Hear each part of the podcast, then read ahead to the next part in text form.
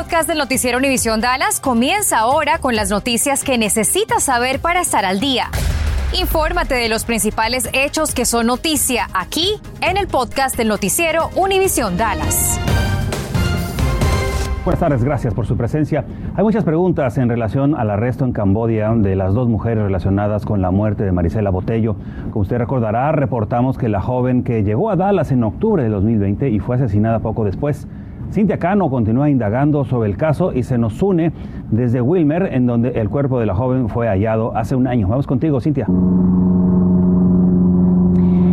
Así es, Ángel, y quiero mostrarles este pequeño altar que un grupo de mujeres de Dallas se ha dado a la tarea de mantener aquí, pues marca el lugar en donde estas dos sospechosas, Lisa Dykes y Nina Moreno, quien las autoridades arrestaron en Cambodia después de que huyeran, pues presuntamente desecharon el cuerpo de la joven de 23 años aquí el año antepasado, en octubre del 2020, cuando ella presuntamente fue asesinada. El FBI nos ha confirmado que ya están en custodia, pero ¿cuándo regresarán? La respuesta aún no está concreta.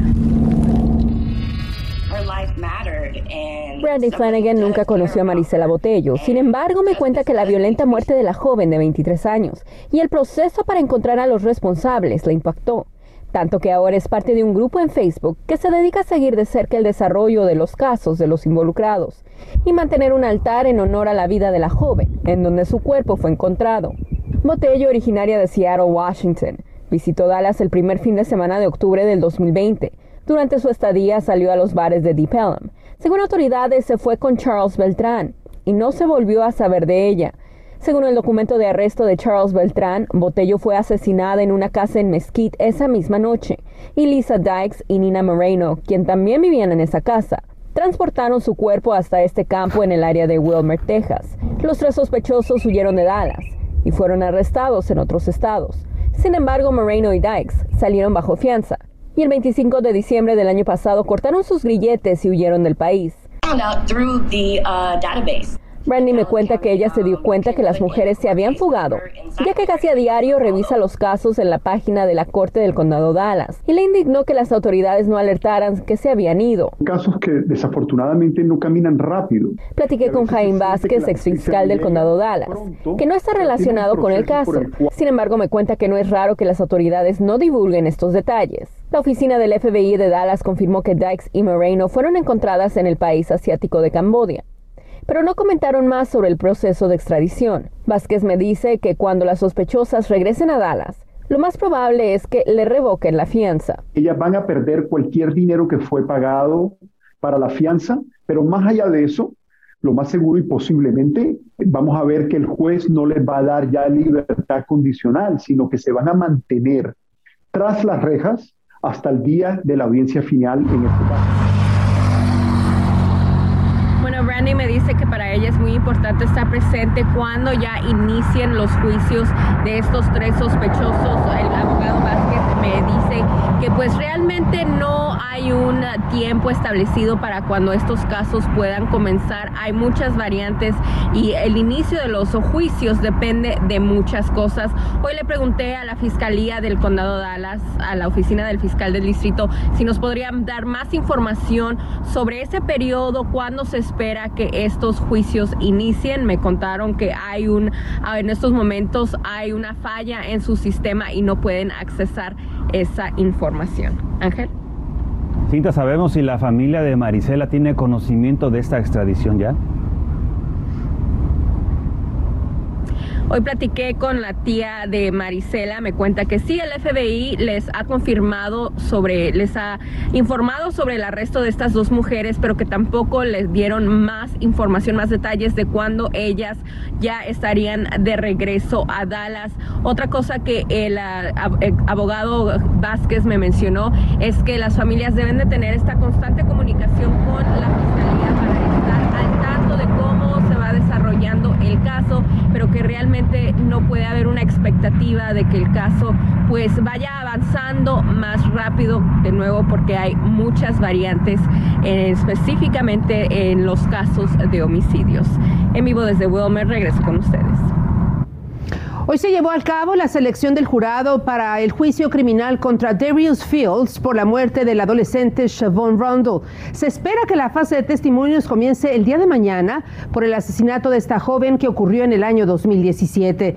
Darius Fields cumple una condena de 18 años de encarcelamiento bajo cargos de armas relacionado al secuestro y asesinato de Siobhan Rundle y también de Michael Status, de 19 años de edad. Fields se enfrenta a cargos por actividad criminal organizada relacionada con este caso y de ser encontrado culpable podría pasar el resto de su vida en prisión. Noticias 23 regresa al lugar donde una mujer fue apuñalada de muerte ayer sobre la cuadra 1900 de Long Meadow Drive en Arlington.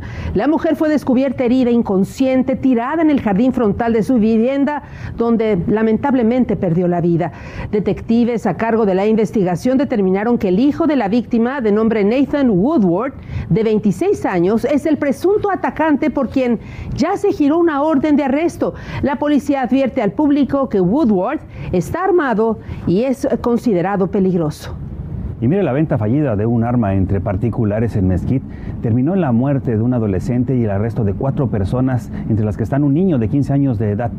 De acuerdo a la policía, todo empezó el sábado 22 de enero, cuando inicialmente creían que se trataba de un accidente automovilístico en la calle Clay Matis, pero al llegar los oficiales encontraron a un adolescente de 16 años con una herida punzante en el pecho, quien a la postre murió en el hospital.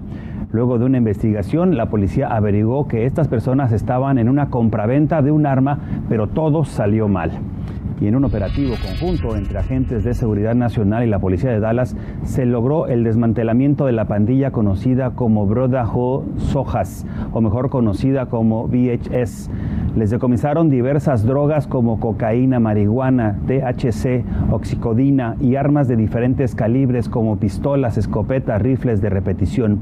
Fueron seis arrestados y sus edades oscilan entre los 17 años y 30 años. El operativo apenas se dio a conocer hoy, pero fue el viernes 25 de febrero y se realizó en seis direcciones diferentes.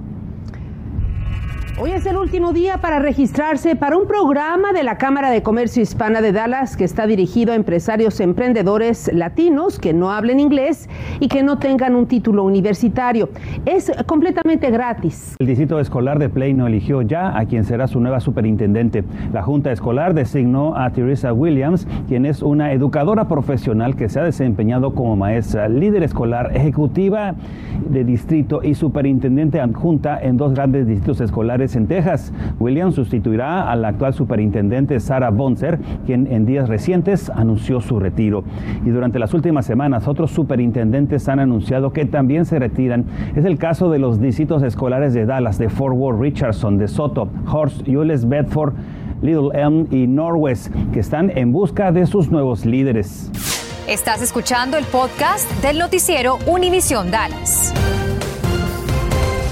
A partir de hoy, el uso del cubrebocas en el Distrito Escolar de Dallas, en el DISD, ya no será un requisito en las escuelas e instalaciones. Sin embargo, será recomendado. Reconoce este distrito educativo que la disminución de casos positivos y la reducción al nivel naranja en el riesgo de contagio, bueno, esto les ha dado mayor confianza para ajustar algunos de estos nuevos protocolos. Escuchemos a una madre de familia y abuela. Eh, es muy peligroso para ellos, ¿verdad? A mí me preocupa mucho eso de que no traigan máscara en la escuela, porque se van a enfermar, se van a enfermar más. Dallas ISD afirma que los protocolos de limpieza y desinfección seguirán siendo implementados.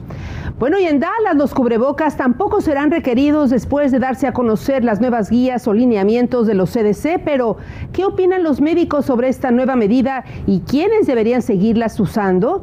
Laura Cruces consultó a autoridades locales y también a doctores para conocer su opinión. ¿Qué te dijeron, Laura? Ana María, muy buenas tardes. Bueno, gran mayoría de las personas, casi la mayoría de las personas ya no tendrían que usar tapabocas. Sin embargo, las autoridades locales, médicos y también pues representantes eh, locales dicen y advierten que hay personas que todavía deben seguir usándolas. Por ejemplo, usted vive con sus abuelos o quizás tiene alguien inmunodeprimido en su casa o usted tiene una enfermedad preexistente. Escuche bien hasta que el tiempo pase no vamos a poder saber si esto es, ah, si esto es lo correcto o no. La doctora Natalia Gutiérrez me dice que ella hubiese preferido estar en verde, contagios bajos, para así levantar el uso de tapabocas. Puede ser que ya no vaya a haber tanta enfermedad severa, pero desde que haya infecciones puede haber long COVID. Entonces, aunque tenemos que seguir las reglas del CDC, yo creo que tenemos que utilizar nuestro propio razonamiento para protegernos. Las mascarillas deben seguirse usando en casos de enfermedades preexistentes. Si tienes abuelitos en tu casa, todavía los debes proteger. Si tienes obesidad, eso es un factor de riesgo grande, diabetes.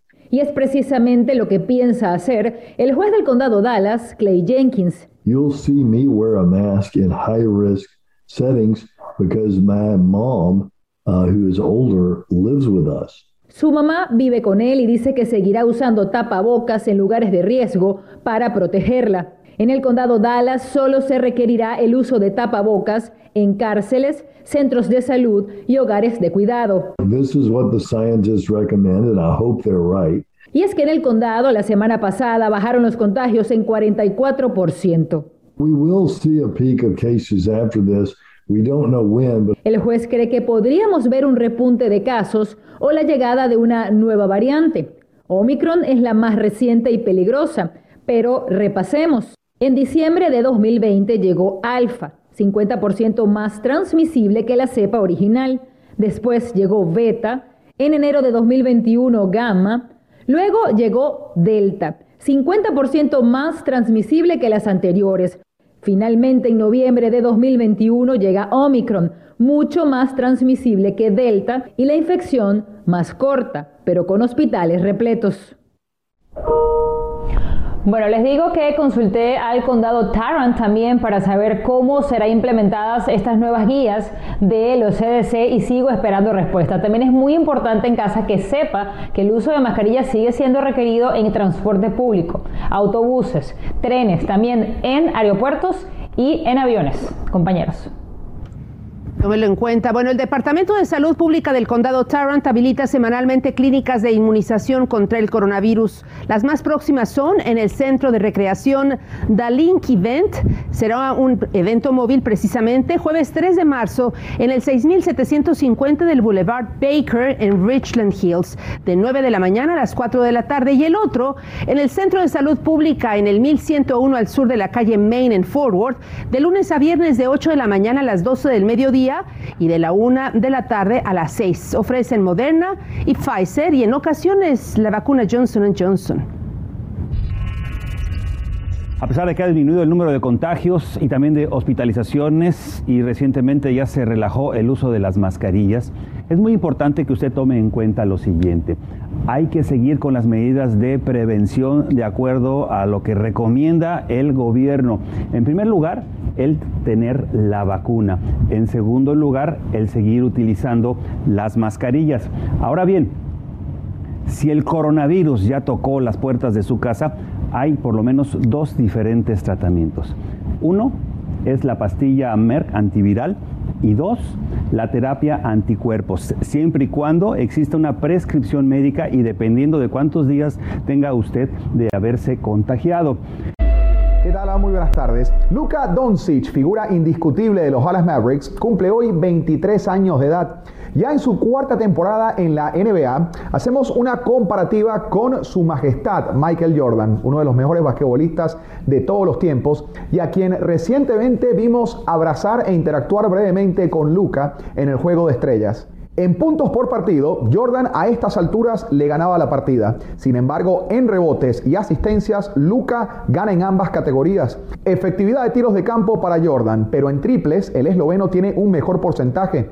Los Mavs vienen de remontar anoche un déficit de 21 puntos para superar a los Golden State Warriors, donde Doncic anotó 34 cestas. Siempre es muy difícil jugar aquí y ganar, sobre todo, porque me acuerdo el primer partido nos metieron de 40 algo así y ahora ganamos. Dallas visita mañana a los Lakers de LeBron James. Y este miércoles los Dallas Stars tendrán una noche mexicana para su juego ante los Kings de Los Ángeles. Habrá música, baile folclórico y los primeros 5.000 aficionados que asistan les obsequiarán una máscara de lucha libre. El evento arranca a partir de las 5 de la tarde y la acción en el American Airlines Center arranca a las 7 y 30 de la noche. Mañana primero de marzo es el gran día para que ejerza su derecho al voto en las elecciones primarias en Texas. Si no tiene medio de transporte, no es un impedimento para ello. Puede hacerlo a través del servicio de transportación DART Trinity Metro y también de la Autoridad de Transportación del Condado Denton completamente gratis. Lo trasladarán sin costo alguno a las locaciones de las casillas de votación. Tome esta alternativa en cuenta. Así es que infórmese, prepárese y planifique para la emisión de su voto. Debido a la gran cantidad de perros y gatos que hay en el refugio de mascotas en Fort Worth, la Semana Nacional de Adopción será el doble desde este lunes 28 de febrero al domingo 6 de marzo. En el lugar hay cerca de 800 perros, gatos y cachorros a la espera de un nuevo hogar. Este refugio está a su máxima capacidad y ya no caben más, por lo que podrían comenzar a sacrificarlos. Así que hay una pequeña tarifa de adopción, pero las mascotas de más de 40 libras están libres de pago. Hay pues cuatro lugares de adopción donde usted puede ir y llevarse uno de estos animalitos. Gracias por escuchar el podcast del noticiero Univisión Dallas. Puedes descubrir otros podcasts de Univision en la aplicación de Euforia o en univision.com diagonal podcasts.